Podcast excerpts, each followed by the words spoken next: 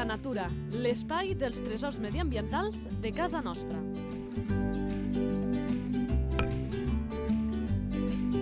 Un espai conduït per Francesc Balanyà.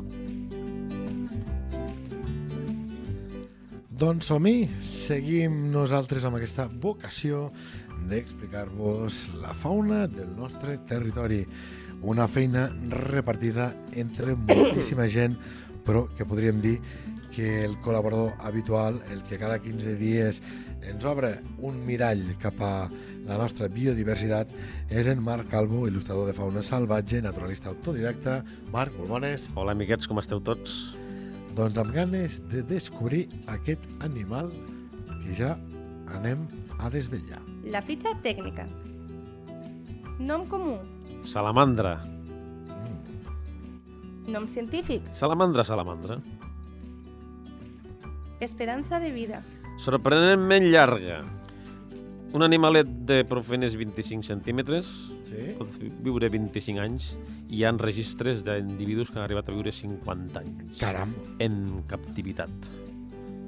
caram. Però això m'ha sorprenent absolutament. Raroso, eh? Raroso, raroso. Alimentació. Bueno, tota mena d'insectes, crustacis, mm, cargols, llimacs, invertebrats de tota mena, que troba al terra, al sotabosc, buscant, no? sobretot pel... Però, però que has dit tu, Com totalment carnívor? Sí, sí, no, no menjarà, no és vegetarià, no. Mm. És com les granotes, però de terra. És com un... És un amfibi que, que és d'hàbits terrestres, no? Hàbitat. Es troba en tot, tota mena de llocs humits, no? sobretot en l'àmbit del bosc caducifoli, del bosc atlàntic caducifoli.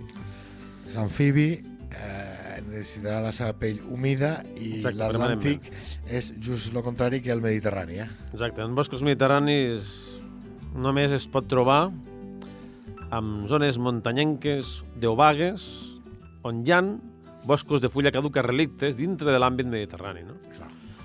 I bé, es troba en terrenys prop de l'aigua, en barranquets vegetats, plens de vegetació, on circula aigua, sobretot aigua neta. Necessita fonts i deus d'aigua neta i llacunetes i, surt, i surt, brolladors d'aigua d'aigua neta i, i petites fonts, no? Dit d'una altra manera, que és un amfibi que els hi passa a la gran majoria i que de fet eh, són el grup més amenaçat del planeta per això, perquè això d'aigües netes cada vegada és més car de veure, perquè aquests hàbitats cada vegada estan més amenaçats i més contaminats i això passa factura doncs, al conjunt dels amfibis i la salamandra no se n'escapa. Sí, té una pell molt porosa i sensible i al final, doncs, això, amb els quals els canvis en l'ambient són molt sensibles. El llum buguis verd de salamandres és un bon símptoma de salut mediambiental del, del lloc. Exacte, i tot plegat eh, funciona eh, a la inversa, és a dir, com veiem aquests animals, són bioindicadors, ens diuen que aquell lloc compta amb una bona salut pel que fa a espai lliure de contaminació. Precisament per qüestions dermatològiques necessita estar en llocs humits, no? Sobretot molta molsa, amb, amb Sí, sí, clar. molt mantell, molta vegetació en descomposició, i també, bueno, el seu cau és sota tocons d'arbres, sota, sota piles, de llenya, sota pedres, forats abandonats d'altres petits rosegadors, sobretot. Fins i tot que arriba, si és su- suficientment ampli, comparteix el forat amb altres salamandres i fins i tot la costum, sobretot al- als Alps, de compartir refugi amb la salamandra alpina. Amb, altres, amb alguna altra espècie de salamandres, fins i tot, fins i tot pot compartir. I no està en zones de plana. Sempre està en zones muntanyenques, no? I se la pot trobar, sobretot cap al sud, fins a zones de, mm, que ronden els 2.000 metres d'alt- d'alt- d'altitud. Clar, anem a entrar en aquest ítem perquè mm, particularment a mi m'interessaria eh, conèixer el ben a fons. Per tota Europa, excepte les illes britàniques, les illes de Canàries i les Balears. I bé, sobretot l'Europa atlàntica, l'Europa humida. No? Mm. no, també hi falta Escandinàvia i arriba fins a la Rússia central, fins al sud dels Urals, que coincideix amb l'expansió dels boscos caducifolis. I aquí a Catalunya, pel que has dit, vol dir que el comencem a trobar, la comencem a trobar a partir del Prepirineu? Tenim No, també, bueno, al Montsec també en pots veure alguna. I també a Espanya per al sistema ibèric, el sistema central, Guadarrama... L'altre dia m'envies una fotografia per... Dos enviar. Eh, ah, Vídeo, va ser vídeo, va ser vídeo filmat. De Salamandra allà a Vall d'Arques, a prop del Montsec. sí, sí, sí. I, bueno, aquests animals, quan, claro, quan hi ha núvol, quan està núvol, el dia és humit, hi ha boires o pluges, pues, el pots veure ple dia, no solament per la nit. A part que també n'hi ha alguna petita població al nord de l'Àfrica, a l'Atlas, per a la zona atlàntica de l'Atlas, quan hi ha uns boscos mm, relictes, no? molt similars a, a, a de les zones muntanyenques mediterrànies d'Espanya, no? la península ibèrica, sí, sí.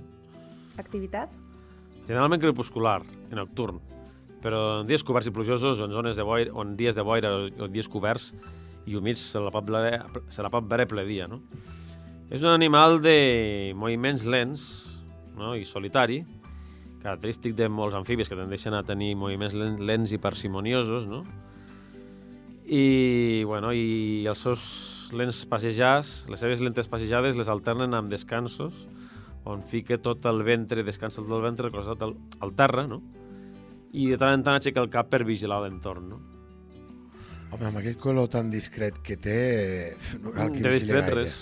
Per això ho dic, per això ho dic, que era un discret. És el semàfor del bosc, aquest animal. És un dels semàfors del bosc. Podria ser un bon apel·latiu. Um, Espera't, que primer eh, suposo que tothom sap com és una salamandra, però nosaltres sempre som prudents i per això, Identificació a la natura. a veure, parlaves del, del semàfor del bosc, però d'entrada, això, per si algú no coneix l'animal, d'entrada direm que té aquests dos colors llampants, Mm. que són... És de fondo negre, amb unes fileres de taques allarg, més o menys allargades que recorren tot el cos, de forma, alternat, de forma alterna, de color groc o, ataro, o ataronjat, fins i tot. I segons la... I es poden distingir una dotzena de subespècies o formes geogràfiques de salamandra, de salamandra comuna, per la proporció de taques grogues i negres que tenen al cos. Fins i tot hi ha individus que, són, que tenen més groc que negre. Sí. I el que sí que caracteritza és un ventre de color marró grisós fosc.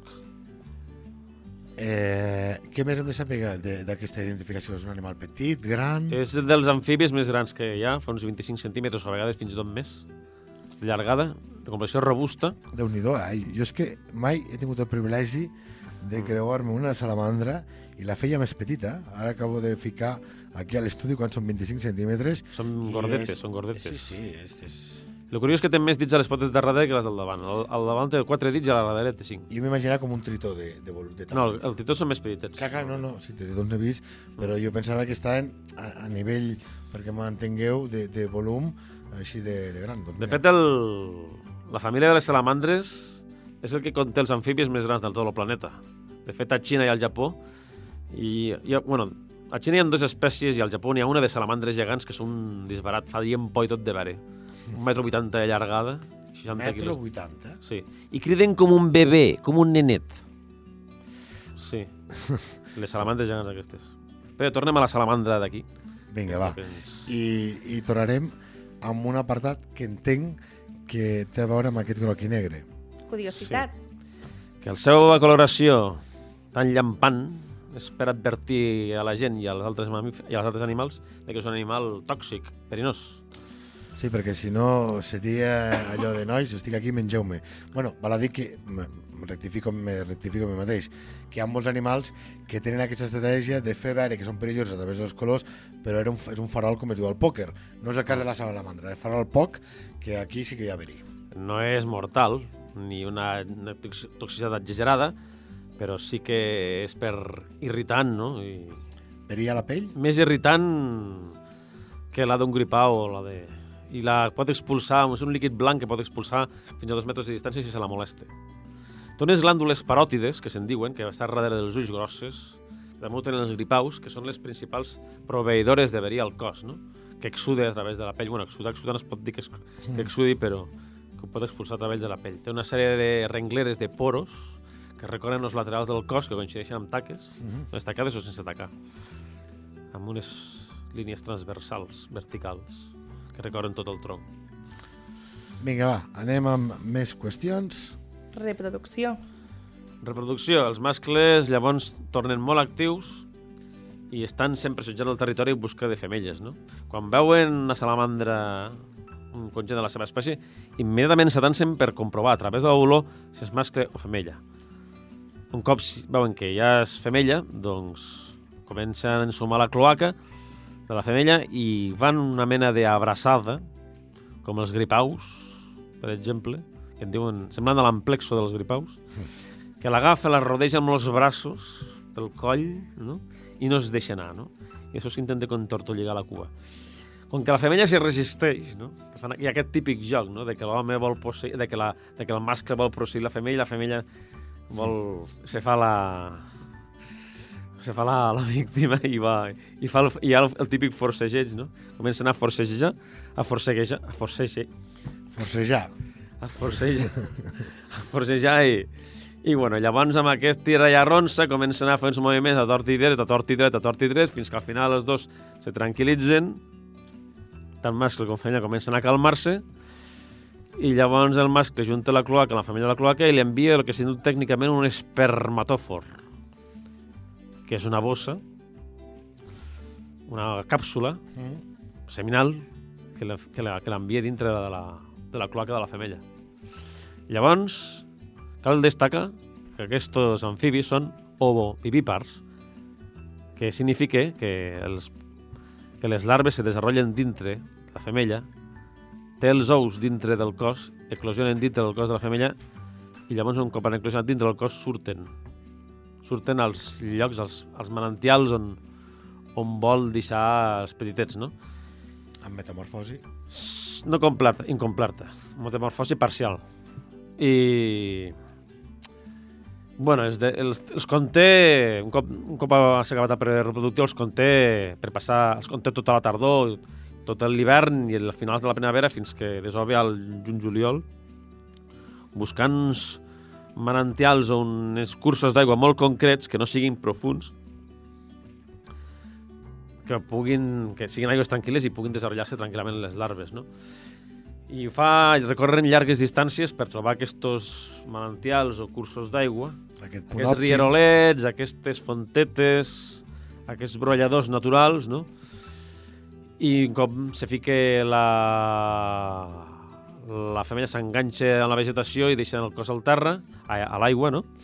i deixen anar les, ar les larves, no? que estan parcialment des- desenvolupades, però contenen unes brànquies per aspirar per l'aigua i una cua planada i una coloració marronosa i uns membres menys desenvolupats i un cos, lògicament, més petit. I, bueno, mm, i estan, passen un temps desenvolupant-se amb aquests brolladors d'aigua, amb aquests cursos d'aigua tan concrets, i a més a més, les larves, a part de menjar els crustacis, els petits insectes aquàtics que hi ha als cursos d'aigua, també poden menjar-se entre elles quan falta, quan l'alimentació escasseja. Sí, sí, poden esdevenir caníbals. Viven, Viven, viven. la pel·lícula. si no havia menjar, noi, eh, el menú eh, és el que toca.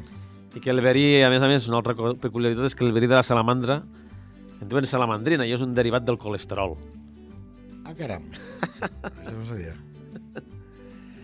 Per cert, jo, Marc, eh, amb animals com aquests, si t'ho preguntem el cas de, de la salamandra, clar, hem dit que té un color mm, que diu alerta que jo, jo sóc tòxica. Tu sabràs el que fas, amic depredador, però entenc que algú se la deu cruspir igualment. És a dir, que deu alertar fora bastants animals, però algú se la deu cruspir. Sí, saps què? Sobretot on està el larvari, les larves de la libèl·lula són carnívores, algun escarabat aquàtic carnívor, algun peix també. bueno, peixos als llocs on està difícilment se'n troben, però no se'n troben gaires, però... Sí, és quan estan a estar larvari, quan són més vulnerables.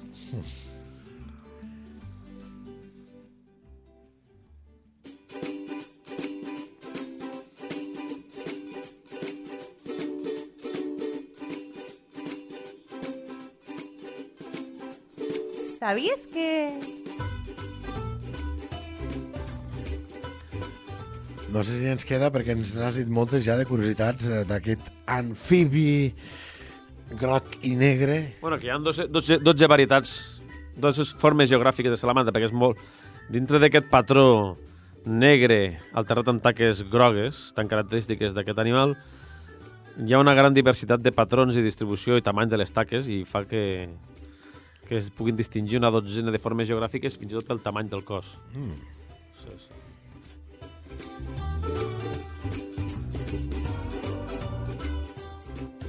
Vinga, que anem a l'últim tram del programa.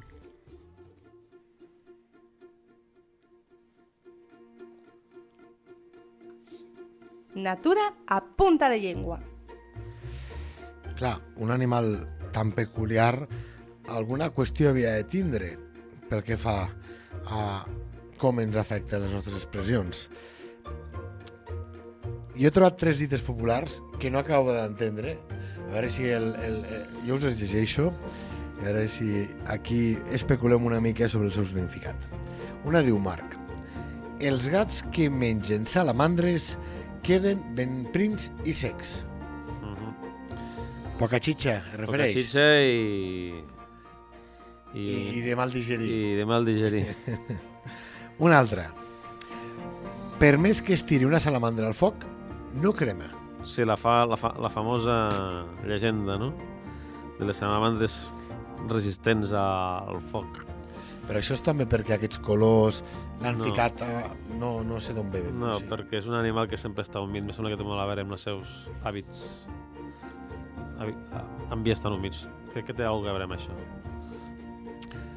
I compte perquè aquí a la salamandra se la mengen, la tiren al foc, la primera, segona dita, la tercera, eh, la primera, els gats que mengen salamandres queden ben prims i secs. Segona, per més que es tiri una salamandra al foc, no crema.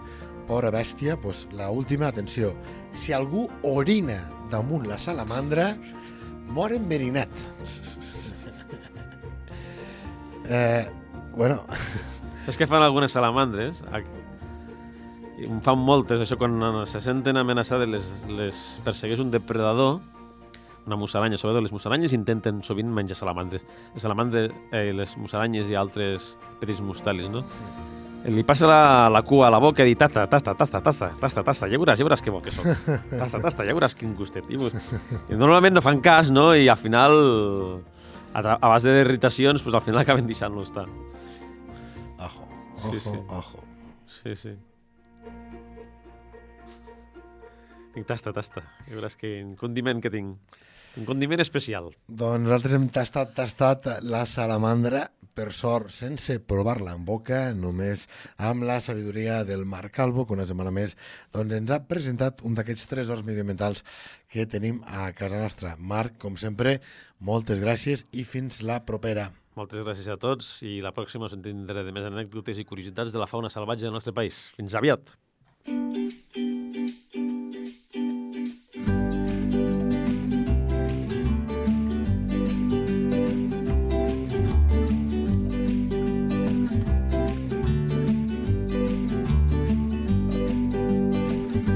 La teva entitat vol explicar un tresor de casa nostra?